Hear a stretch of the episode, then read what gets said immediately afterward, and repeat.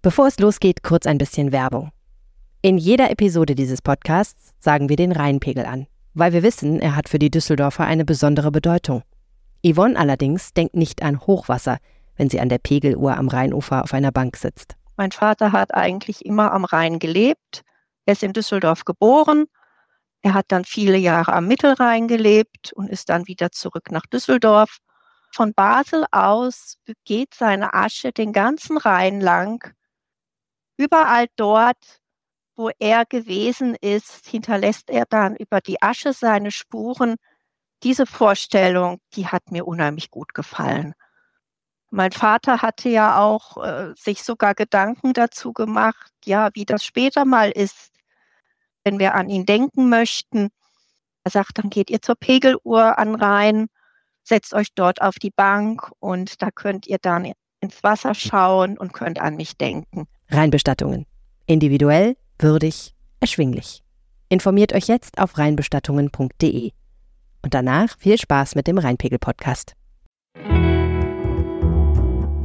Nach den ähm, ja wahrscheinlich stellenweise recht wilden Karnevalstagen ist ja seit äh, einer knappen Woche die Fastenzeit angebrochen.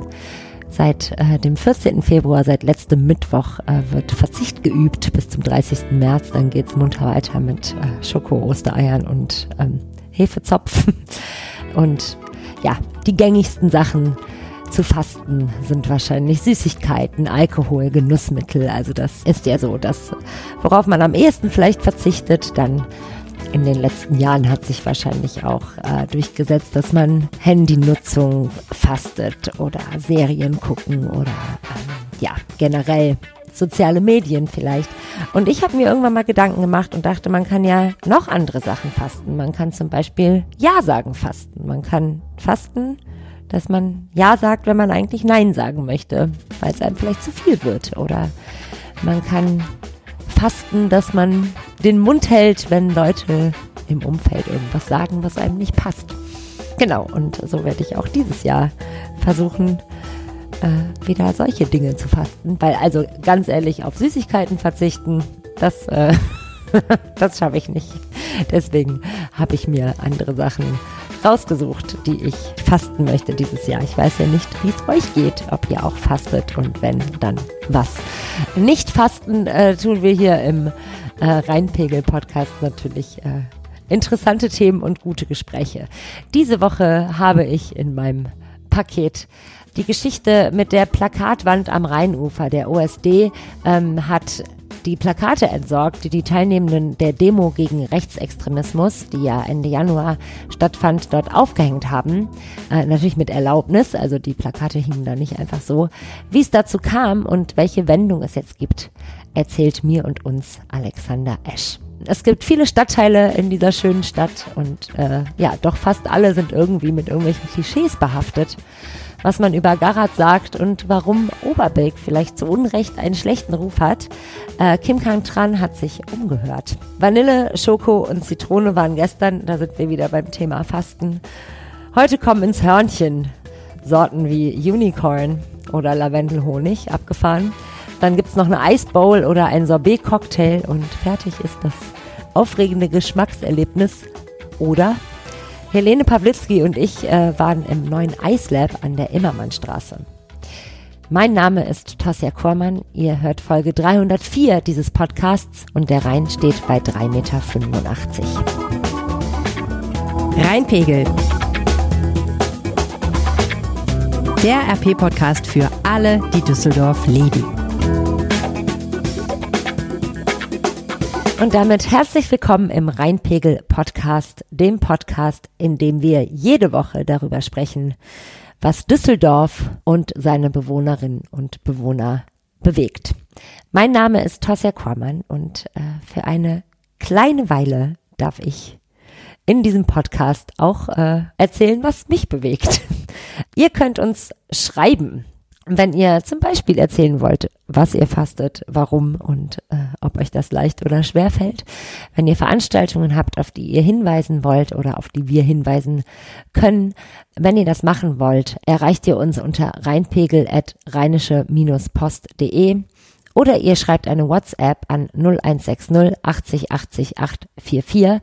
Ihr könnt auch auf die WhatsApp Broadcast Liste kommen. Äh, da gibt's auch viele Infos noch, äh, eine Community, mit der sich ausgetauscht werden kann, Behind-the-Scenes-Material. Alles ganz spannend.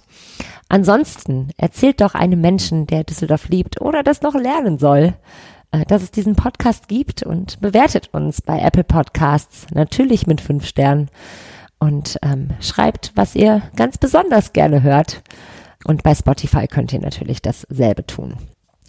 Die Teilnehmenden der Demo gegen Rechtsextremismus, die ja am 27. Januar hier durch Düsseldorf gezogen ist, wurden im Anschluss an diese Demo aufgerufen, ihre teilweise tatsächlich sehr aufwendig und sehr detailreich gestalteten Plakate am Rheinufer auszustellen.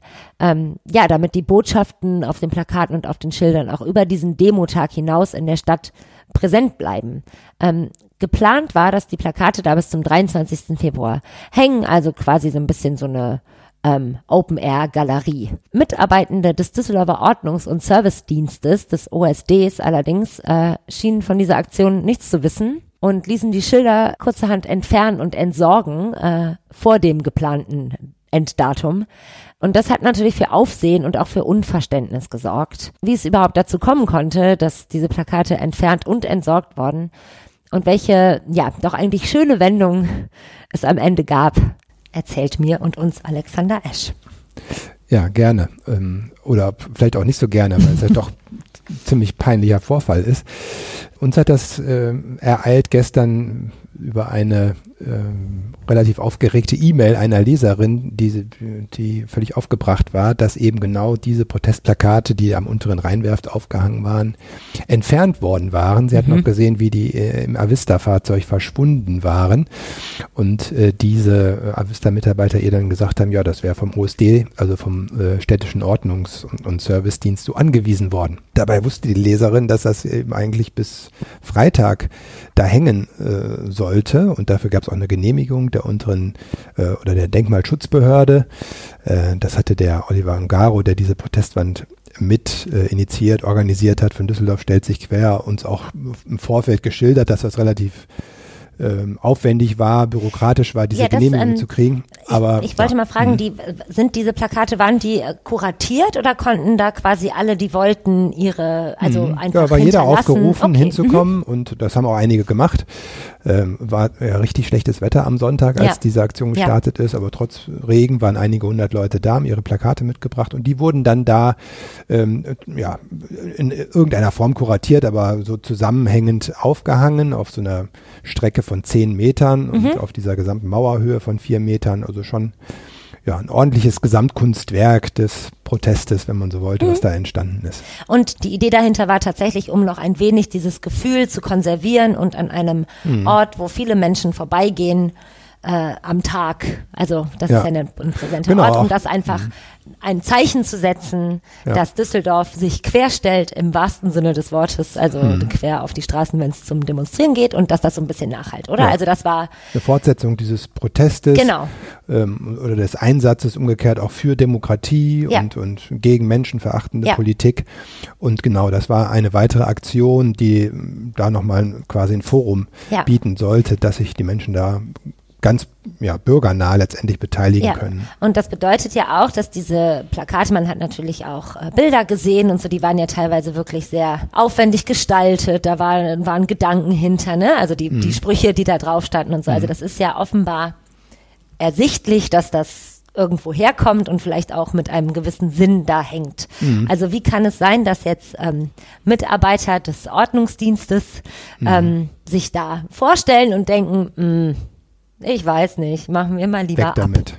Also ja. wie, was ist, was ist die Geschichte, oder wie, wie kann das passieren? das fragen Weg sich dahin? natürlich jetzt viele und, und auch äh, der Stadt selber ist das ja äh, höchst unangenehm, ja. weil natürlich vielen Menschen da vor den Kopf gestoßen wird, die sich da engagiert haben, die da ihre Kreativität freien Lauf gelassen haben und ja, dann wird das einfach abgerissen. Ja, der Hintergrund ist der, dass es, ähm, das hat äh, gestern uns ein Stadtsprecher mitgeteilt, dass im Umfeld der Staatskanzlei und die ist ja jetzt nicht so weit weg, ähm, ja, manche sagen aber eigentlich auch weit weg genug, aber trotzdem im Umfeld dieser Staatskanzlei sind keine öffentlichen politischen Äußerungen in irgendeiner Form geduldet und der OSD ist eben angewiesen, das dann auch zu entsorgen. Mhm.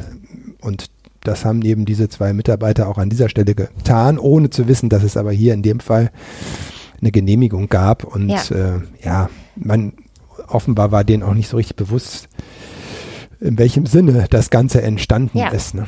Also ich unterstelle tatsächlich äh, niemandem irgendwas, aber es ist natürlich, wirkt es auch ein bisschen, also es ist halt ein unglücklicher Zufall, dass es dann vielleicht auch so etwas betrifft. Ne? Es wäre vielleicht nochmal was anderes, wenn es mhm. um eine andere Thematik ging. Und was ich mich frage ist, ähm, wenn ich das richtig verstanden habe, die wurden ja auch sofort irgendwie in den ähm, Müllers da verfrachtet. Mhm. Also ja, also ja, die haben wahrscheinlich die Avista direkt angerufen und, äh, und die sind dann direkt und gekommen. entsorgen. Dann kamen vier Mitarbeiter, so hat uns das eine Augenzeugin geschildert, mhm. mit der ich gestern noch telefonieren konnte. Das war eben die Leserin, die uns da informiert hat, die selber auch sagt, das geht doch gar nicht, kann nicht wahr sein. Aber so war es dann, ja. Und das ist natürlich dann auch unwiederbringlich weg. Das macht es natürlich besonders ja. bitter, weil damit sollte ja auch ähm, das nicht beendet sein mit dieser Ausstellung, sondern auch Düsseldorf stellt sich Querte dann noch mehr vor. Es war vielleicht auch so eine Ausstellung im Rathaus noch angedacht oder so. Also da, aber jetzt ist das eben unwiederbringlich ja. weg.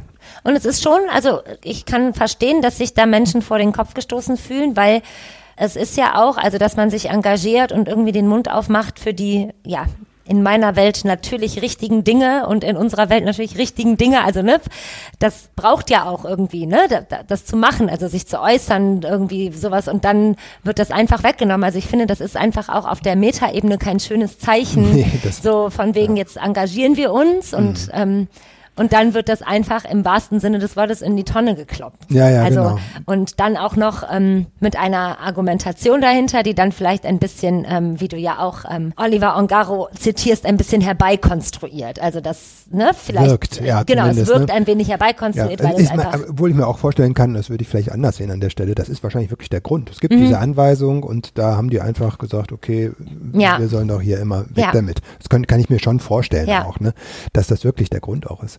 Aber es konnte, du hast natürlich vollkommen recht, es konterkariert ja auch das gesamte Engagement, das auch ja. auf städtischer Seite da war. Auch der Oberbürgermeister hat sich ja sehr stark gemacht für diese Demonstration, ist ja selber als Redner auch aufgetreten und ähm, überzeugt ja eigentlich sowieso, finde ich, an vielen Stellen, so als, als Oberbürgermeister mit Haltung ja. in all diesen Krisen, denen wir zurzeit ja ausgesetzt sind. Und dann, dass der eigene städtische Dienst dann quasi hergeht und ja, die, äh, diese, diesen Ausdruck der Zivilgesellschaft da äh, beiseite nimmt, das ist natürlich schon äh, bitter und äh, auch eine Posse äh, in, in gewisser Hinsicht. Aber es gibt eine neue Wendung. Und das ist doch irgendwie schön, dass es im Moment immer wieder eine Wendung gibt, wenn wir beide miteinander sprechen, irgendwie ins Schöne hinein. Ja, Gehe ich jetzt mal davon aus, weil du das gerade so ja, also ich, so ja, sagst. vielleicht gibt's auch noch ein Happy End. Also zumindest Schadensbegrenzung äh, wird betrieben. Es gab jetzt hinter den Kulissen nochmal äh, Telefonate und ich habe gerade nochmal mit Oliver Ungaro auch telefoniert. Ähm, also das OB-Büro hat sich entschuldigt nochmal bei ihm, das Ordnungsamt hat nochmal angerufen und man hat, hat sich jetzt aber auch geeinigt, eine Idee umzusetzen. Und zwar wird ab morgen an derselben Stelle, an der es diese Protestwand gab, ein großformatiges Foto von der Wand äh, installiert. Das Foto hat die äh, Künstlerin Katharina Meyer angefertigt. Das war ursprünglich als ähm, Kunstwerk für eine Ausstellung gedacht. Ähm, der, das ist noch nicht so ganz spruchreif, das gibt es noch Vorüberlegungen, aber die Idee war eben unter diesem Motto ähm, nie wieder ist jetzt eben auch verschiedene Künstler aufzurufen, sich teilzunehmen und dann auch mit den mit den Verkäufen, mit den Einnahmen, äh, vielleicht auch entsprechende Organisationen, die sich gegen Rechtsextremismus und so weiter engagieren, zu unterstützen. Dafür war das eigentlich gedacht, diese, diese Fotografie, aber jetzt wird sie eben großformatig, vier mal sechs Meter, äh, entwickelt auf so einem robusten Material, dass das auch dem Regen standhält und dann wird das da nochmal installiert und auch länger als eigentlich vorgesehen. Eigentlich sollte ja Freitag Schluss sein ja. mit der Ausstellung. Bis dahin galt, galt die Genehmigung, aber man wird jetzt nicht das morgen installieren und dann am Freitag wieder wegholen, sondern das soll dann auch schon länger nochmal da hängen. Ja, und auch mit jetzt äh, breit gefächertem äh, wissen, dass es quasi, obwohl es dann in Sichtweite der Staatskanzlei ist, eine Sondergenehmigung äh, gibt. Der OSD sollte jetzt spätestens informiert sein, Ja, und ich meine, so ein äh. Ja. großflächiges Format ist natürlich auch erstmal schwerer abzuhängen als, als so Mag ganz viele sein, kleine ja. Plakate. Das heißt, ähm, also die, diese Künstlerin hat diese Plakatwand, als sie noch hing, fotografiert. Das heißt, es ist also Mhm. an, an ähm, kenne mich nicht so aus, aber mit einer besonderen Kamera, dass man es eben auch wirklich auf dieses große Ja. Format bringen kann, da braucht Ja. man ja eine kräftige Auflösung Ja. dafür. Das, diese, diese Voraussetzungen sind wohl gegeben, ja. Das bedeutet also, dass von den Inhalten zumindest, Mhm. auch wenn die Originale jetzt ähm, auf dem Wertstoffhof wahrscheinlich äh, ein tristes Dasein führen, Mhm. Ja. erstmal, bis die Presse kommt, also die nicht die Presse, sondern die Müllpresse, Mhm. ähm, es sind die Inhalte und die Botschaften äh, Ja. erhalten und sozusagen auf diesem Genau. großen Foto. Ja, genau. Und das ist Ewigkeit. auch, Oliver Ongaro war jetzt gerade auch schon deutlich milder gestimmt als gestern, ähm, weil da natürlich eigentlich das Wesentliche auch erfüllt ist, dass man eben weiterhin Ja. auch diese Botschaften senden kann und auch die Stadt jetzt nochmal klar sich positioniert. OB Keller soll halt morgen auch eben auch kommen, Ja. wenn dieses Foto aufgehangen wird. Ähm, also nochmal das, das Zeichen eben ganz, ganz eindeutig Ja. ähm, jetzt ausgesendet wird. Also so wurde aus diesem, ja, wahrscheinlich sehr großen Missverständnis äh, gepaart mit einem voreiligem Arbeitseifer von zwei Angestellten Mhm. des Ordnungsdienstes ein, ähm, ja, ein vielleicht sogar noch größeres Zeichen und Ja. wie gesagt nochmal die Gelegenheit, sich nochmal zu positionieren und es bleibt sogar noch länger hängen. Mhm. Genau. Also ist doch eigentlich, äh, ja, es ist doch eine Wendung zum Guten. Ja, Happy End. Happy End und ähm, das Happy End ist jetzt auch hier erreicht. Vielen Dank für dieses. Gespräch und bis zum nächsten Mal. Tschüss. Kurze Pause. Vielleicht mit etwas Werbung. Manchmal schenkt einem das Leben die Chance, neu anzufangen. Düsseldorf soll ein neues Opernhaus bekommen. Ein Opernhaus der Zukunft. Was sagt ihr dazu? Ich habe den Rheinpegel Brain Trust per WhatsApp gefragt. Karl wünscht sich ein offenes Foyer, das zum Verweilen einlädt. Sebastian wünscht sich schwere rote Vorhänge mit goldenen Vorhangstangen, die abstrakte Kunst verdecken. Roddy will Gastronomie, Handel, ein Yoga-Studio und einen Metaverse-Space und sagt, der Ort muss inspirierend, mutig, inklusiv und kreativ sein, mitten in der Stadtgesellschaft verankert. Martin träumt von einem Restaurant mit schalldichten Fenstern, durch die man die Bühne sehen kann. Christian wünscht sich eine Aussichtsplattform für alle. Was sind eure Ideen für das Opernhaus der Zukunft hier in Düsseldorf? Diskutiert mit. Das Forum Opernhaus der Zukunft der Deutschen Oper am Rhein geht auf Tour durch die Stadt. Hört Keynotes von spannenden Expertinnen und Experten und stellt eure Fragen zum Opernhaus der Zukunft. Das nächste Mal am 18. März in der Aula der Kunstakademie Düsseldorf. Das Thema Weltklasse am Rhein, Herausforderungen und Perspektiven einer internationalen Kulturstadt. Um 18.30 Uhr geht's los. Holt euch jetzt euer kostenloses Ticket auf operamrhein.de.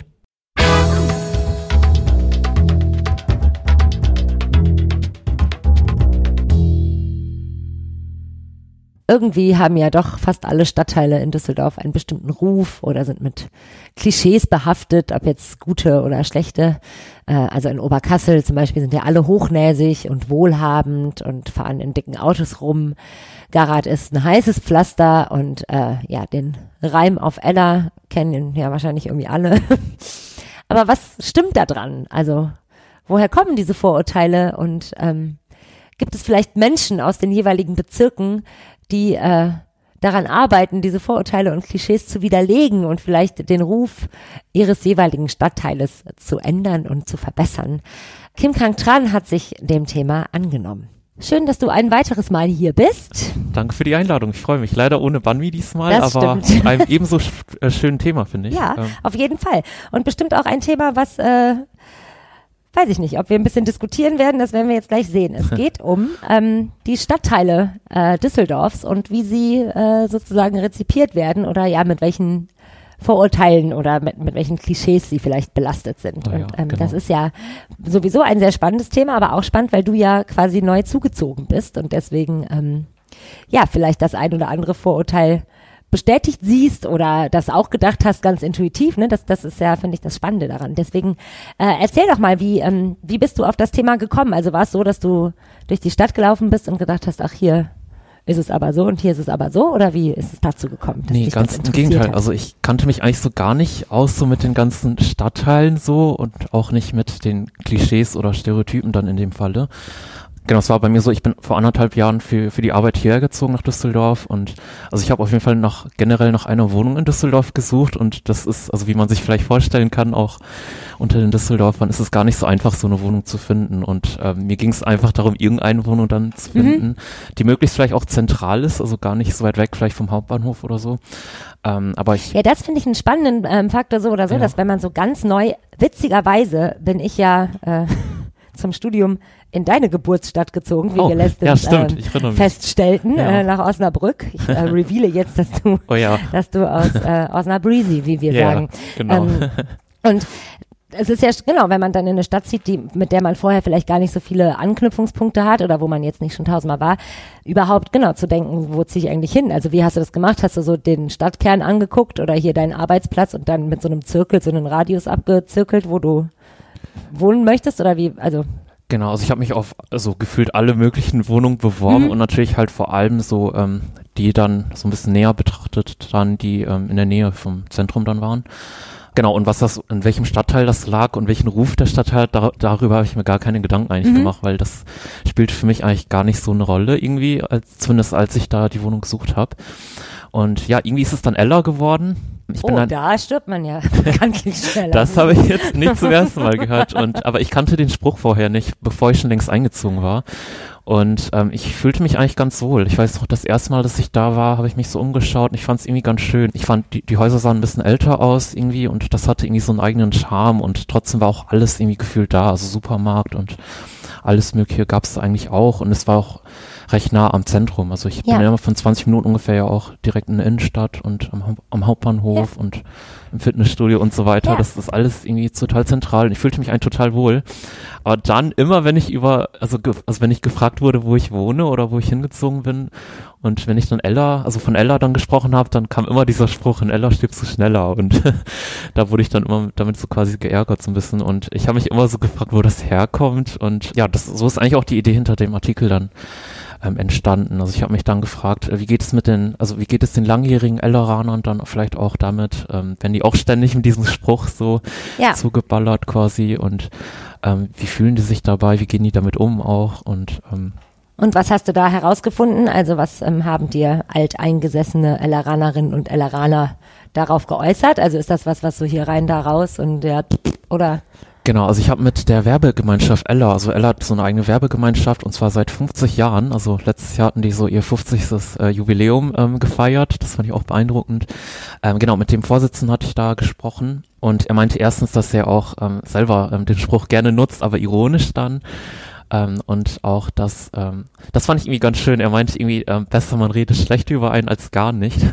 ja. Das fand ich aber irgendwie eine schöne Herangehensweise. Any press is good press. Genau. Mäßig, ja. ja, ja, genau. So hatte ich darüber nicht nachgedacht. Aber ähm, nee, also er meinte auf jeden Fall auch, immer wenn er einen Spruch hört, dann nutzt er das immer als Gelegenheit, um das Gegenüber dann vom Gegenteil quasi zu beweisen. Ja. Oder ähm, dass er auch, ähm, ja, dass diesen Spruch gerne so als ähm, Aufhänger nutzt, quasi für eine Diskussion, die dann dadurch auch entsteht. Das fand ich irgendwie total schön. Also, ja.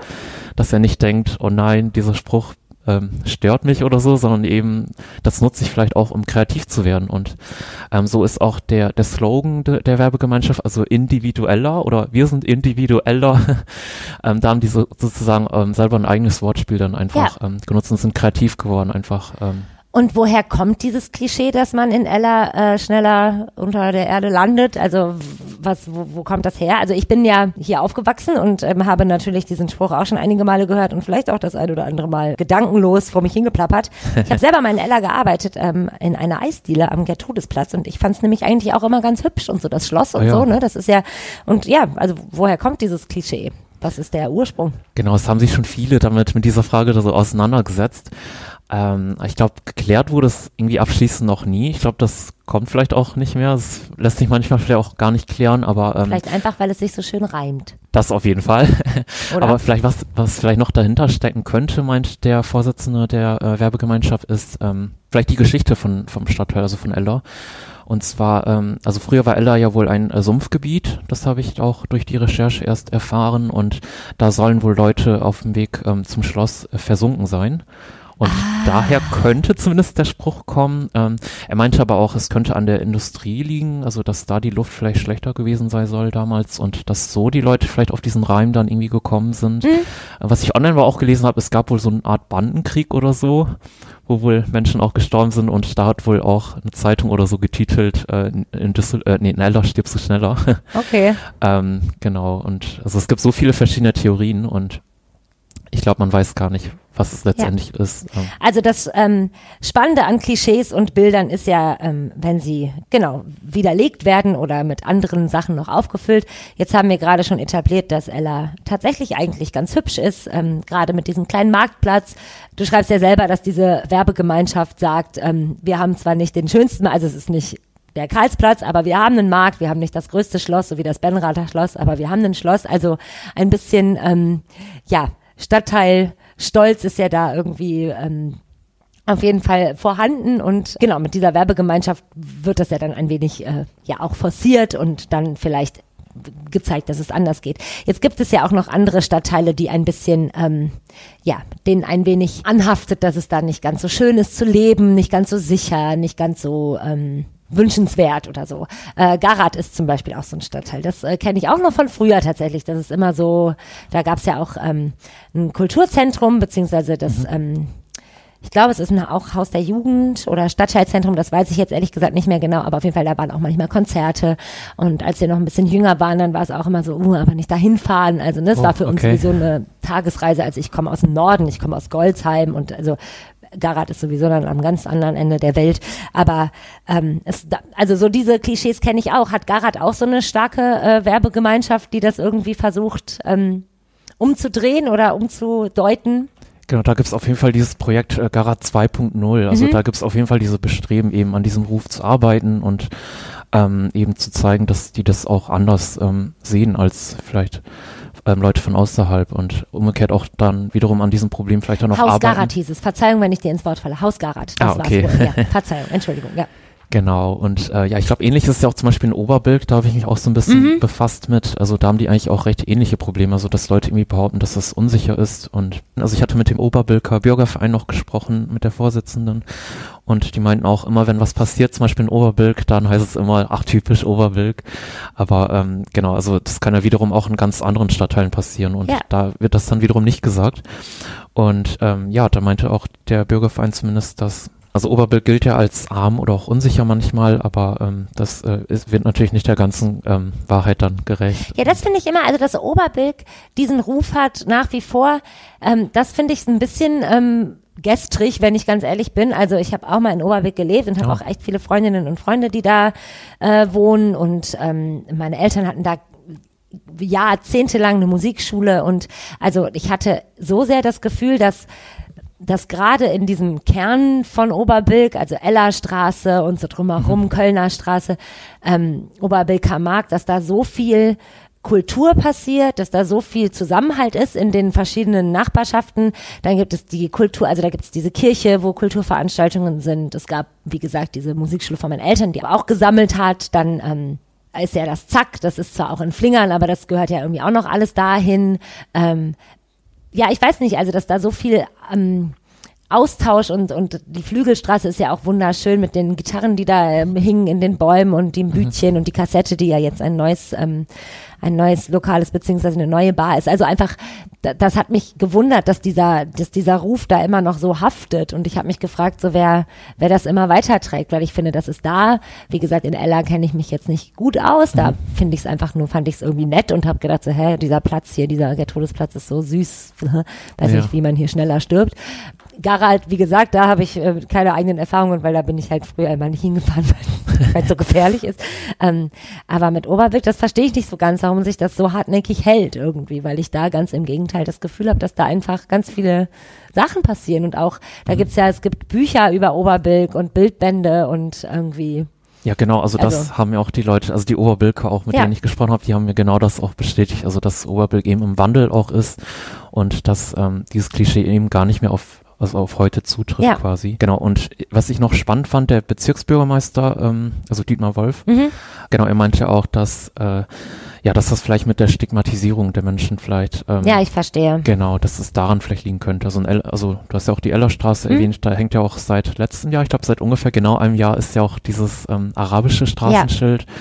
Und ähm, ja, also ich finde das zum Beispiel eigentlich total schön und ähm, also das, ja, ja, das meinte auch, ähm, also der Bezirksbürgermeister eben, dass das eigentlich ein Zeichen von kultureller Vielfalt ähm, auch ist, ähm, für die eben der Stadtteil heute auch steht. Ja. Und das ist eigentlich ja nichts, was stigmatisiert werden sollte, Ja. sondern eigentlich ist es ja eine Bereicherung vielleicht. Ja, Oder? genau, das finde ich nämlich Genau. auch. Also ganz im Gegenteil, das ist ja so, lebt dadurch und davon. Und ich, ähm, ja, wie gesagt, ver verstehe nicht so ganz, dass dieses Klischee mit, dass es dann, das ist ja auch ein ehemaliges Arbeiterviertel und klar, das ist da Genau. alles vielleicht ein bisschen rougher als jetzt in Stockholm, was halt schon wieder Vorstadt ist oder Kaiserswerth, mein Gott, oder Kalkum oder Wittler, also das ist ja schon wieder, ne, natürlich, aber es ist irgendwie, ja, verstehe ich nicht so ganz, warum sich das da so hält.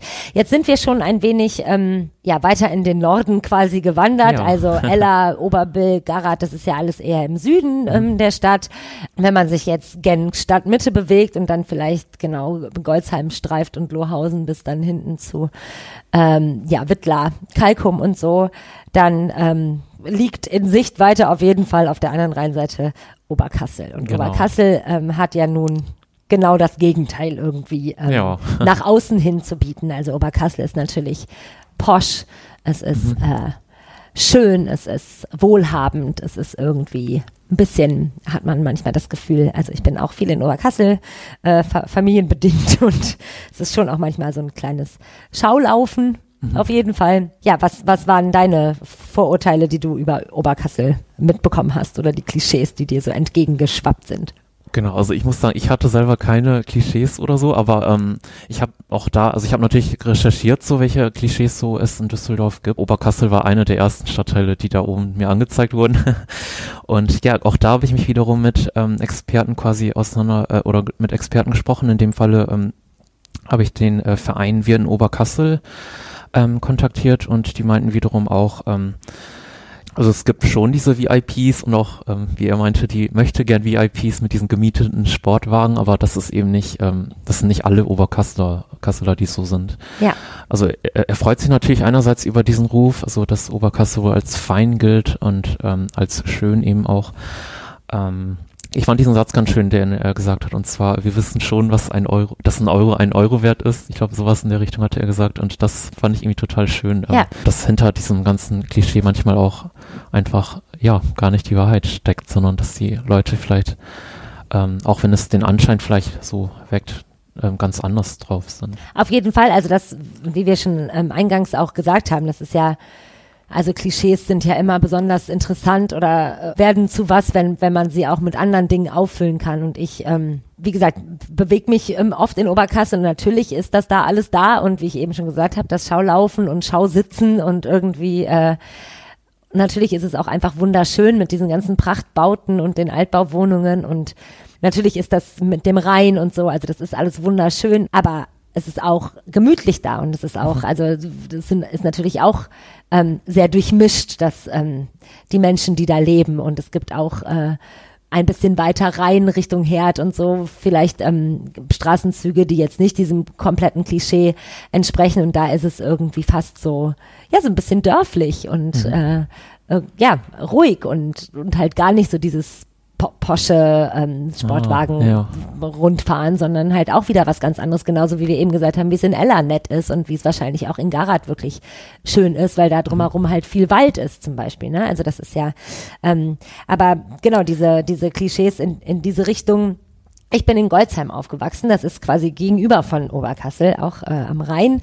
Und ähm, da klar, ist natürlich auch durch diese Siedlung und so, ist auch, sind die Klischees halt auch irgendwie da und ähm, trotzdem, ich bin ja da aufgewachsen und ich, also ich weiß ja, welchem Klischee ich zum Beispiel entspreche und ähm, das ist nicht ganz deckungsgleich mit dem, wie man vielleicht hat von, von Menschen, die, die da leben. Ne? Also das ist ja, das finde ich immer so spannend. Das ist natürlich, ähm, ja, in, in jeder Ansicht gibt's halt zwei Seiten sozusagen.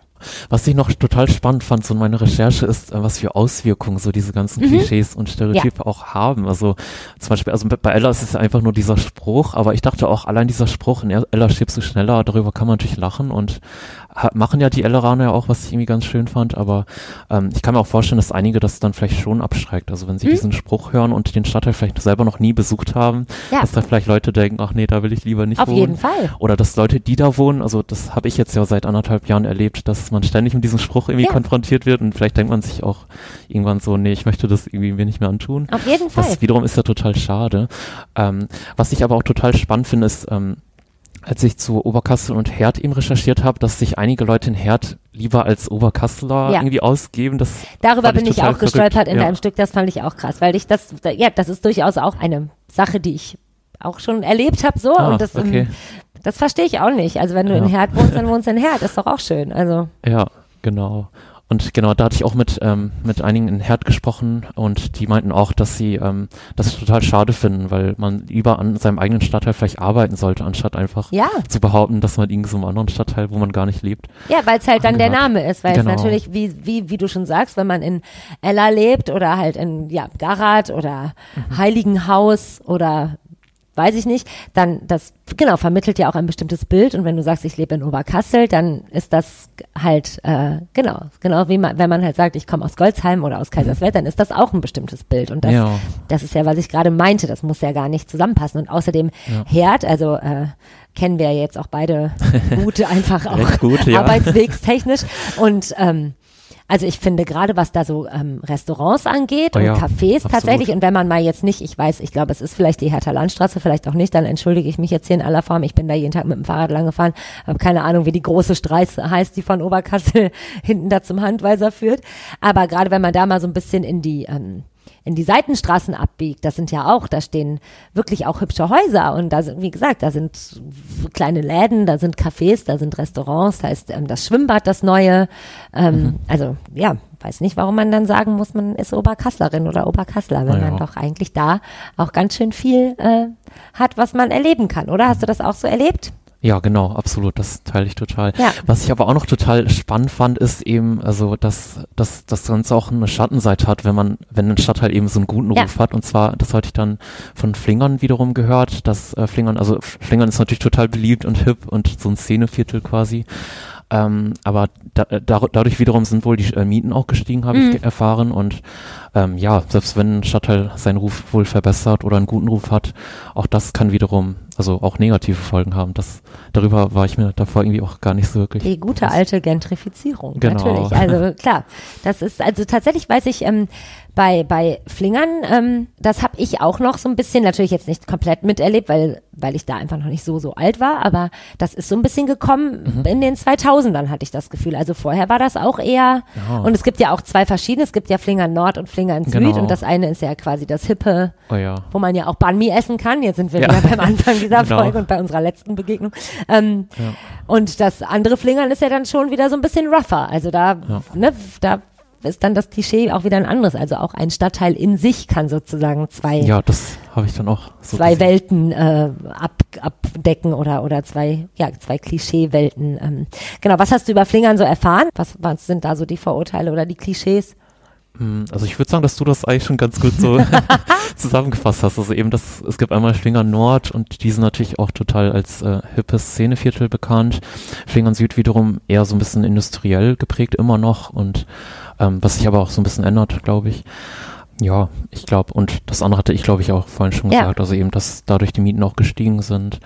Ähm, genau. Und ähm, nachdem du jetzt diese ganzen Stadtteile dir nochmal ein wenig eingehender betrachtet hast und äh, dich ja mit Vorurteilen und Klischees auseinandergesetzt hast und äh, die auch hinterfragt hast, hältst du Ella die Treue oder ähm, hast du gemerkt, oh, weiß ich nicht, Oberkassel spricht mich mehr an oder ich habe irgendwie, ähm, hat sich, weiß ich nicht, was gibt's denn noch? Es gibt ja unheimlich viele Stadtteile. Ich hatte mal, ich habe mal ähm, versucht, in so einem Quiz alle aufzuzählen. Tatsächlich äh, Ah. bin ich dann ein Oha. bisschen gescheitert.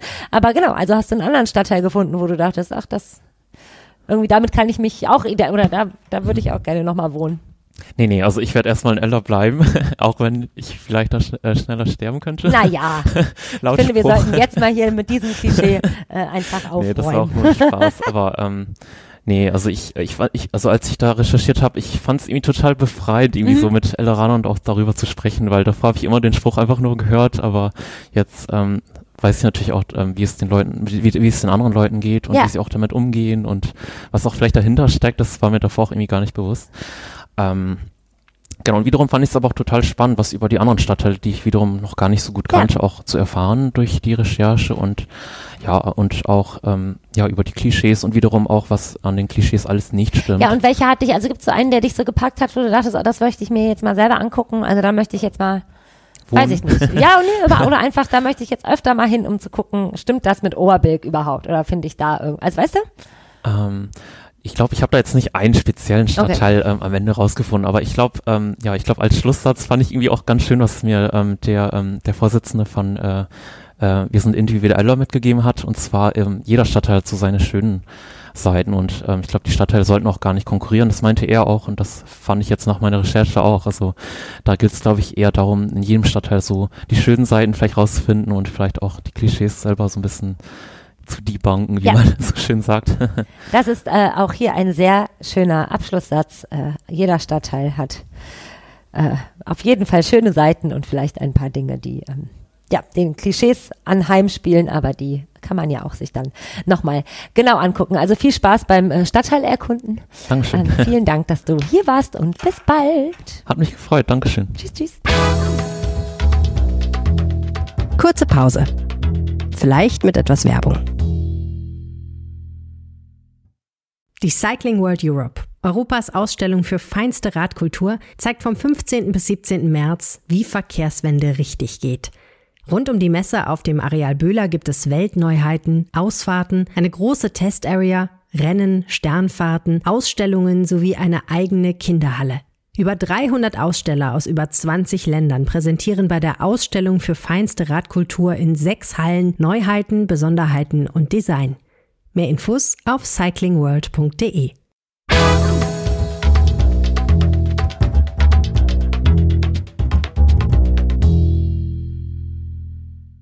Die Immermannstraße ist um ein Dessert-Hotspot reicher. Nach, ja, doch lange Ankündigung hat das Ice Lab dort eröffnet. Abgefahrene, tatsächlich abgefahrene Eissorten und auch Kreationen wie vegane Eisbowls, Eisdonuts und Eiscocktails werden angeboten. In äh, doch zeitgemäß Instagrammable Interieur kann man dann verzehren, was man sich vorher in den Becher hat packen lassen. Äh, inklusive, ja, loungiger Begleitmusik.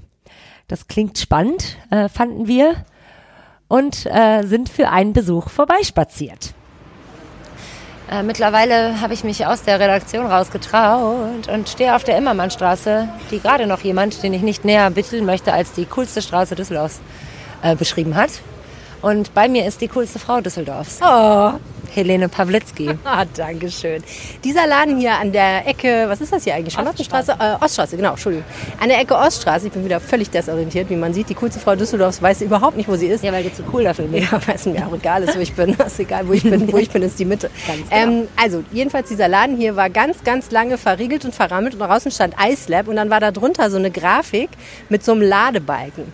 Und zwar den ganzen Sommer. Also vom Frühling bis Sommer. Und ich habe die ganze Zeit gedacht, ach krass, jetzt öffnen die pünktlich zum Sommer, voll gut und so. Und dann kam der Sommer und der Sommer ging, dann kam der Herbst, der Herbst ging und zwar immer noch nicht auf. Und jetzt, pünktlich im Februar, hat diese Eisdiele geöffnet. Ja, ich weiß noch, ähm, apropos Februar, es war einmal eines Valentinstags, es muss 2003 gewesen sein, als ich das erste Eis des Jahres aß. Also es ist diese Zeit jetzt, wo man das erste Eis des Jahres ist. Ja, ist auch ein bisschen, ähm, früher war das ja immer so, vielleicht ist das auch immer noch so, dass ja, wenn Eisdielen beispielsweise von italienischen Familien betrieben wurden, die dann im Winter immer in Italien waren, wahrscheinlich ist Februar dann so die Zeit, wo die irgendwie zurückkommen ja. ne? und so die Eiskellen mal abstauben ja. und ja. Jedenfalls Eislab, äh, neu in Düsseldorf, gibt es schon an anderer Stelle, ich glaube in Essen und ähm, große Dinge hat unser Kollege Maximilian Nowrot über diese Eisdiele geschrieben. Versprochen auch sagen wir mal, sie wurden ihm versprochen. Ja, das stimmt. Aber so richtig habe ich ehrlich gesagt nicht verstanden und ich glaube, das liegt aber nicht an Max, sondern das liegt so ein bisschen so an Kon vielleicht der Kommunikation, was jetzt genau das Große ist. Also besseres Eis als alle anderen machen, das habe ich verstanden. Aber warum habe ich nicht verstanden? Das habe ich auch nicht verstanden. Aber wir werden das vielleicht rausfinden, ob es zumindest in unserem äh, persönlichen Empfinden. Ich möchte mich schon ein bisschen auch als Eisspezialistin. Ich habe ja mal in einer Eisdiele gearbeitet. Drei Sommer lang. Okay. Und da hat mal bei mir jemand eine Kugel Mortadella bestellt. Mehr ist mir nicht in Erinnerung Was, geblieben. was hast du dieser Person aber gegeben? Ja, das verrate ich nicht. ähm, genau, und deswegen werden wir jetzt uns hier einmal durchs Angebot äh, testen. Also man sieht auf der Karte schon, es gibt die ja, klassischen Sorten und dann gibt es halt Sorten, die hören sich an wie Indie-Bands aus den 90ern.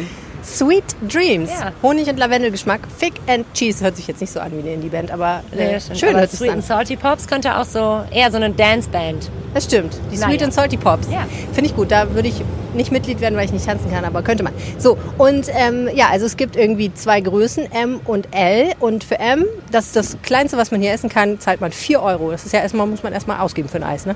Ja, da sind wir wieder am alten Punkt. Also ich finde, wenn ich jetzt äh, in meiner Stamm-Lieblingseisdiele bei mir im Viertel äh, zwei Kugeln esse, dann zahle ich auch vielleicht 3,80 Euro. Also Mindestens.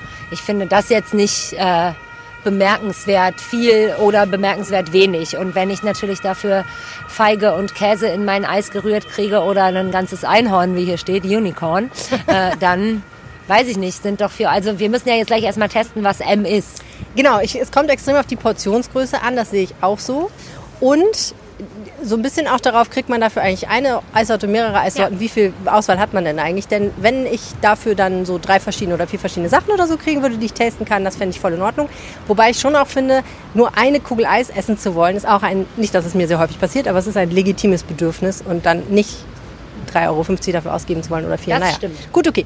Aber das ist ja nicht alles, was es hier gibt. Es gibt ja auch Hörnchen übrigens, ne? die sieht man hier Ja, auch. und also, hast du da vorne diese abgefahrenen Hörnchen gesehen? Ja. In rosa oder in blau mit es ist sowieso alles rosa und blau. Viel Ja. rosa und viel blau und alles dazwischen. Ballons gibt es hier zur Eröffnung offensichtlich und drinnen alles sehr verspiegelt und voll mit Glas und ich bin auch sehr gespannt darauf. Das Ding heißt ja Ice Lab. Warum heißt es eigentlich Ice Lab? Und ähm, naja, ich kann mir schon vorstellen, es ist ja so ein bisschen, ähm, auch hier mit den Kacheln und so, es sieht ja schon ein bisschen aus wie ein Labor. Man sieht ja auch die Granatapfelsaftmaschine. Es ist so eine, der man beim Schneiden und Pressen zugucken kann. Dieser große, ne, es ist alles Silber, also es hat ja schon so ein bisschen was Lab-mäßiges. Und vielleicht wird ja hier auch, also ich meine, auf der Karte stehen auch Eisdonuts und Ja, was ist eigentlich Eismacarons. ein Ice Donut? Das werden wir gleich mal testen. Ähm, Eismacarons, das sieht man hier vorne schon. Das sind Cocktails. Macarons mit Eis drin. Cocktails, Eissorbet-Getränke, wenn man, wenn ich bitten darf. Ja. ja. also das bedeutet, es ist ja schon ein bisschen so ein Experimentierlab vielleicht. Genau. Und dann werden wir die Frage beantworten, wie gut ist der Kaffee hier. Yes. Und ich würde sagen, wir starten jetzt mal, bestellen einfach mal was. We will do that. Hallo. Mir geht's Kinder Bueno Macarons. Ja, und es gibt noch alle möglichen anderen. Bubblegum. Red Velvet liebe ich. Ich will das haben. Okay, aber Okay. das müssen wir jetzt zurückstellen, unsere Macaron-Craziness. Bestell mal was. Hallo. Also wir hätten äh, gerne zwei mittlere Portionen M. Ähm, einmal mit Vanille und normaler Schokolade und Cookies, bitte. Mit Cookies? Mit Cookies, ja. Und dann nehmen wir noch einmal Fig and Cheese und Sweet and Salty Pops, bitte. Während wir warten. Genau. Ja, danke schön. Während wir warten, können wir noch ein bisschen ähm, uns die Macarons angucken. Also Red Velvet ist ja einer meiner Lieblingstorten. Also man könnte sechs Stück für 13 Euro bekommen. Das ist schon auch Also mehr als 2 Euro kostet ein Macaron. Was will, wären deine sechs Macarons, die du auswählen würdest? Soll ich sagen? Ja, also los. Kinder Bueno, Muss man. Red Velvet, Frozen Joghurt, Lemon. Wie viele habe ich? Vier, ne? Ja. Peanut, Salted Caramel. Okay. Deine? Peach und Mango, Tiramisu, Nutella Hazelnut. Red Velvet würde ich wahrscheinlich auch essen. Oder Raspberry sieht auch schön aus. Black Cherry Pie finde ich auch sehr schön. Und oh, Mojito. Auch interessant. Oder Oreo. Ich weiß es auch nicht. Ich müsste, ich müsste drei, 12 für 23 Euro nehmen. Aber es gibt sehr, sehr viele und sie sind sehr schön bunt, das muss man sagen. Jetzt gibt es hier vegane Eisbowls. Das stelle ich mir ehrlich gesagt ein bisschen vor wie Frozen Joghurt. Hm, hier steht gefrorene Früchte, Joghurt, Alternativen und Süßmittel. Ja, Erdbeereis, Granola, Kokosraspeln. Ja, ich meine, kann man machen. Das kommt glaube irgendwie gesund daher. Ja, ne? genau so eins von diesen Dingen, die nicht so gesund sind. Aha. Dankeschön. Wie viele verschiedene Sorten könnte man denn bei M? Also bei M sind zwei. Alles klar, immer zwei. Bei Okay, L cool. sind vier. Ah, bei L sind vier. Okay. L würde 6 Euro kosten. Aber weißt du, was da nicht drauf ist? Ja, Cookies. Vielleicht können wir die gleich extra haben. Dann können wir die. Ähm, Kann die da ja noch drauf machen. sieht sehr voll aus. Also, das ist eine gute Portion, weil wir ja eben drüber sprachen. Also, ich finde, das ist für 4 Euro. Das wäre mir zu viel. Es ist viel, genau. Es ist, finde Ja. ich auch. Also es ist praktisch so eine normal große Kaffeetasse Ja. gefüllt mit übervoll mit Eis. Aber hallo. Wie stehst du zu so äh, Musik in so Läden, wo man einen Kaffee trinkt und so? Also ganz ehrlich, ich finde es hier jetzt gerade sehr laut, aber das habe ich mich gerade gefragt, das weiß ich nicht über dich. Kannst du dich da noch gut unterhalten und konzentrieren? Geht so, ehrlich gesagt. Ja. Kommt ein bisschen auf an auf die Musik und kommt ein bisschen auf an, was es ist.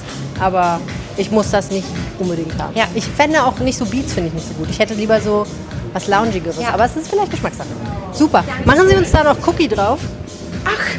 Und jetzt werden wir gleich erfahren, was ein Eisdonut ist. Ich frage mich, ob wir den Eisdonut vielleicht hinterher bestellen. Meinst du? Ich weiß nicht. Dann haben wir nämlich auch noch den Eisdonut auf der Faust. Und ich meine, wenn da Eis im Donut ist, was der Name suggeriert, dann müssen wir uns beeilen. Okay, dann essen wir zum Nachtisch Eisdonut und Kaffee. Ich habe noch nicht zum Mittag gegessen. Das ist hier mein. Ich habe ja eigentlich beschlossen, dass ich unter der Woche keinen Zucker mehr esse auch, ne? Hm? Läuft gut. Das ist ja auch Eis. Ist ja kein Ja, Zucker. ist kein Zucker drin. Also. Ja, sonst habe ich natürlich immer mit dem Esslöffel Ja. praktisch, ne? Jetzt setzen wir uns gleich hier auf so. Das sieht aus wie Steine. Ich glaube, das sind Steine. Sitzsteine. Danke sehr. Man sitzt hier im Schaufenster. Aber guck mal. Da ist das Lab. Endlich erklärt sich das. Warum das hier ein Lab ist. Man kann durch die Glasscheibe sehen, wie Eis offenbar produziert wird oder irgendetwas wird jedenfalls in eine Maschine hineingegeben und herausgeholt. Und mutmaßlich ist das Eis. So, jetzt probieren wir aber mal. Was habe ich hier nochmal? Achso, ich habe hier das abgefahrene. Ne? Wollen wir erstmal das probieren? Ich starte mal. Ich starte mit Vanille. Uiuiui, das ist also es ist ein Gebilde. Ein Tisch wäre gut, ne? Aber hier gibt es keinen Tisch. Ich nehme mal so einen Cookie. Ja, das habe ich nämlich vermutet. Die Cookies sind nicht der Shit. Da fällt schon was. Okay. Also Vanille schmeckt wie, ähm, wie das Innere von Minimilk. Was nochmal Minimilk? Nee, Minimilk ist einfach nur Vanilleeis. Ja, dieses Vanille und Schoko äh, und Erdbeer. Ah, diese kleinen Sticks. Ist das gut oder schlecht? Oh, du hast alles. Oh nein. Und auch noch weiße Ärmel. Also es schmeckt auf jeden Fall nicht wie klassisches Vanilleeis. Es schmeckt wie so Eis am Stiel Vanilleeis. Es ist ziemlich süß. Es schmeckt nicht sehr vanillig, das finde ich auch. Schokolade ist sehr gut, finde ich. Schmeckt wie Mousse Schokolade, liebe ich. Also nicht schlecht, das stimmt. Aber irgendwie auch so ein bisschen vielleicht nussig. Mm, sollten Nougat. Ausprobieren. Das ist der Weg, um im Jahr Konsistenz? 2023 Konsistenz ist sehr cremig, sehr Muss man sagen. Plan Und ich muss sagen, also ich ähm, sich Ihre ähm, weiß sehr zu schätzen, dass Es hier sehr gut gemeint ist, aber dieser, ähm, Welcher ist ein bisschen klein für das, was da drin ist? Und seine mir sind jetzt hier schon einige, von über 150 Die sind da so in den Arm, ne? die äh, Arme rein. Die Chancen standen gegen ihm. Das hat auch eine gute Temperatur, das Eis, finde ich. Ja, das finde ich auch. Ich möchte Thick and Cheese probieren. Ich auch. Auf, los geht's. Ihren Geräten wird mehr Energie zugeführt. Hä? Stellen Sie sich das Hä? einen Schmeckt nach Mango. Normalerweise verdoppelt diese schlechte Energie fast Ihre Stromrechnung. Und die Energieversorger sind froh. Jetzt wird irgendwie im Hintergrund auch noch Werbung abgespielt. Doch, jetzt habe ich ein bisschen Käse. Jetzt habe ich ein bisschen Schafskäse. Also, ich schmeck das aber- also. Feige? Den überschüssigen Strom Nee. zurück und bündelt ihn, sodass Nee, es schmeckt, es war auch kein, das war von mir ein Wunsch, dass es ähm. Käsegeschmack ist. Hast du gerade den Käsegeschmack eingebildet? Ja, ich, ich probiere Sweet and Salty Pops. Das ist Karamell. Also Fig and Cheese schmeckt für mich einfach irgendwie nach so, im Prinzip so vielleicht so ein bisschen wie Honig. Und Sweet and Salty Pops schmeckt einfach wie Karamelleis. Ja, schon Salzkaramell. Also da bin ich schon, das ist okay. Aber es sollte doch Popcorn sein. Na, Popcorn schmeckt es nicht, aber ehrlich gesagt, Popcorn schmeckt ja auch noch nichts. Also ich finde das Schokoeis am besten, am, am lassesten, was es verspricht. Nächstes Mal nehmen wir nur Schokoeis. Ja, Aber es ist eine riesige Portion Schokoeis, ne? Das ist so, das ist so PMS-Level Schokoeis-Portion. tell me about it, ey. Also Thorsten, du musst jetzt ganz stark sein. Ein Eisdonut gibt es heute nicht. oh nein. Sie hat versucht mir zu erklären, was ein Eisdonut ist. Ich habe es nicht ganz verstanden, aber es klang super interessant. Aber die Maschine oder irgendwas, der Teig oder so, ich weiß nicht. Irgendwas gibt's heute nicht. Wir müssen. oh mein Gott, wie du aussiehst. ich habe dir stattdessen einen Red Velvet Macaron mitgebracht. Wow! Und einen Kaffee, weil ich gedacht habe, man muss doch testen, wie ein Kaffee hier Das schmeckt. stimmt. Ich werde jetzt einen Red Velvet. Und du, welchen hast du noch? Was hast du noch hier geholt? Ähm, Mojito, ohne Alkohol übrigens. Ja. Black Cherry Pie. Pistazie. Pistazie. Kinder Bueno. Peanut Butter Cup ist einer noch. Hey, aber ich weiß wow. nicht, ob, ich, ob der oder der, ehrlich gesagt. Das wird sich aber hoffentlich, schmeckt man hoffentlich. Und Eis, Eis Macarons sind mit Eis. Probier mal. Ich probiere jetzt Red Velvet. Ja, es ist kalt. Ich probiere mal Black Cherry Pie. Also knalllila. Sieht aus wie ein Macaron halt, ne? Chewy. Amaretto-mäßig schmeckt meinst du. Meins schmeckt nur nach Marzipan. Was hat denn Red Velvet mit Marzipan zu tun? Gar nichts. Ich probiere jetzt mal den Kaffee. Sag es. Also ich bin keine Kaffeekonnoisseurin. Ich kann nur sagen, ob es mir schmeckt. Ne? Also, aber ich finde, er schmeckt wie aus einer Maschine, aus einem Vollautomaten. Also ein bisschen, ja. Es gibt ja auch gute Vollautomaten, so ist es nicht. So wie in, einer, in einem Großraumbüro Okay. Kleiner Diss für die Rheinische Post. in Herd. Also, sehr, sehr süß, dieser Macaron. Ja. Aber die Konsistenz ist irgendwie ganz Ja. geil. Aber es ist nicht Eis, es ist einfach ein kaltes Macaron. Ja, irgendwie, ne? Ich muss mal Mojito probieren. Ja, ich werde Peanut. Soll ich da mal da reinbeißen? Vielleicht ist das Peanut Butter. Nee, das ist ähm, bestimmt Kinder Bueno. Das ist schwer, schwer zu sagen jetzt. Das Problem, wenn man Macarons kauft immer, ne?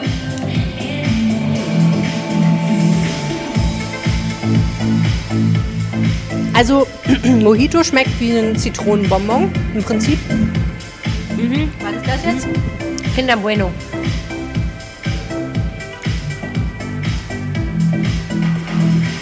Ist einfach süß und süß. Ja, und Marzipan nicht, wahrscheinlich ja. Also Macarons sind ja mit Mandelmehl.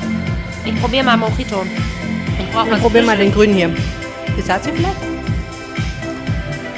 Ah ja. Pistazio macht auch nichts mit mir. Das finde ich schon sehr. Mojito? Es ist ja fast so limettig. Ja, also ich musste dann so einen Zitronenbonbon nehmen. So, und Ja. das hier müsste ja Peanut Butter Cup sein. Ich probiere auch nochmal Pistazie. Sehr erdnussig. Also, lass uns ein Fazit ziehen. Unterm Strich, wenn man so einen richtigen süße Kick will, dann kommt man hierher. Aber hallo. Aber hallo, man kriegt hier gutes Schokoladeneis. Ansonsten haben uns die Aromawelten nicht so besonders überzeugt. Und für einen Kaffee muss man hier nicht unbedingt herkommen. Cool ist der Blick auf die Immermannstraße und der Cool ins Eislab. Ähm, aber weil es hier so laut ist, wäre es eher nichts, wo ich hingehen würde, um mich längere Zeit mit Leuten zu unterhalten. Ja, das kann man, glaube ich, kaum machen. Und ich finde es, also ich bin da aber auch relativ empfindlich. Ähm, aber ja, ich bin also von den Macarons, ganz ehrlich gesagt, habe ich mir ein wenig mehr erwartet. Also dass das Eis, das sieht man ja schon an der Aufmachung, das ist natürlich Geschmackssache im wahrsten Sinne des Wortes. Manchmal hat man Bock drauf, das ist wie man manchmal halt Bock auf einen riesen Milchshake hat oder so. Also, ne, da, also handgemachtes, traditionelles Eismacher-Innen-Eis gibt es halt dann in der kleinen Eisdiele. Das finde ich, äh, das überrascht mich nicht, aber ich hatte bei den Macarons ein wenig weniger, ähm, na, wie soll ich das sagen? Ein bisschen mehr Differenziertheit erwartet im Geschmack, vor allem, weil wir ja hier die ganze Zeit beobachten. Also es wird ja offenbar alles hier gemacht. Also es ist ja, aber, also ich finde es nur süß. Ich habe das Zitrone fand ich zu doll. Also unterm Strich, ein bisschen mehr Differenziertheit würde nicht schaden. Aber Leute, es ist gerade der Anfang. Checkt es einfach mal selber aus. Ja. Jetzt kommt das Wochenendwetter für Düsseldorf. Vom Wetterstruxi. Nach dem schweren Sturm am Donnerstagabend wird es jetzt so mal zu mal ein bisschen ruhiger werden und wir kommen mal wieder in etwas gemächlichere Fahrwasser. Grüße euch damit ganz herzlich zum Wochenendwetter. Ja, der Donnerstag brachte noch sehr hohe Temperaturen und einiges an Regen und dann abschließend mit sehr viel Wind kam dann auch die kühlere Luft wieder zu uns. Und das Wochenende setzt jetzt diesen Trend ein wenig fort. Der Freitag wird uns aller Voraussicht nach viele dichte Wolken bringen. Es wird gerade so um den Mittags-Nachmittagsbereich noch vermehrt zu einzelnen Schauern kommen. Zum Abend hin kann die Sonne dann etwas häufiger durchschauen und die Temperaturen liegen im Groben bei 4 bis maximal 9 Grad. In Schauernähe ist es weiterhin noch sehr windig und die maximalen Böen erreichen bis zu 60 Kilometer die Stunde. Der Samstag wird relativ ähnlich. Hier haben wir allen voran vor allem am Vormittag wohl die größeren Wolkenlücken. Ansonsten schimmert die Sonne immer mal wieder kurz durch und es sind weiterhin einzelne Schauer möglich. Die Temperaturen liegen weiterhin bei 4 bis 9 Grad und der Wind geht langsam weiter zurück, erreicht in Spitzenböen noch so 50 bis 55 Kilometer pro Stunde. Und dann kommen wir noch zum Sonntag. Der wird uns neuen Regen bringen. Der wird sich gerade im Nachmittagsbereich ausbreiten und dann auch langanhaltender sein. Der Wind spielt dabei kaum eine Rolle mehr, geht deutlich zurück. Wir haben dann noch so maximale Böen von 30 Kilometer die Stunde. Also nichts wirklich Nennenswertes mehr. Und die Temperaturen liegen dann bei 5 bis maximal 8 Grad. Kurzer Blick noch auf die neue Woche. Es bleibt weiter regnerisch und die Temperaturen äh, kommen nicht so richtig aus mit Quark. Aber es ist ja Ende Februar und dementsprechend alles in Ordnung. Mehr Düsseldorf-Wetter gibt es im Wetterstruxi-Blog. jensstrux.blog. Ich wünsche euch allen eine schöne Woche äh, mit, ja, hoffentlich schon ein paar Sonnenstrahlen, die sich in die Frühlingsluft verirren und ähm, bis zum nächsten Mal. Mein Name ist Tosja Kormann. Auf Wiederhören. Den Rheinpegel gibt es jeden Donnerstag neu. Folgt dem Podcast jetzt in eurer Podcast-App, um keine Episode mehr zu verpassen.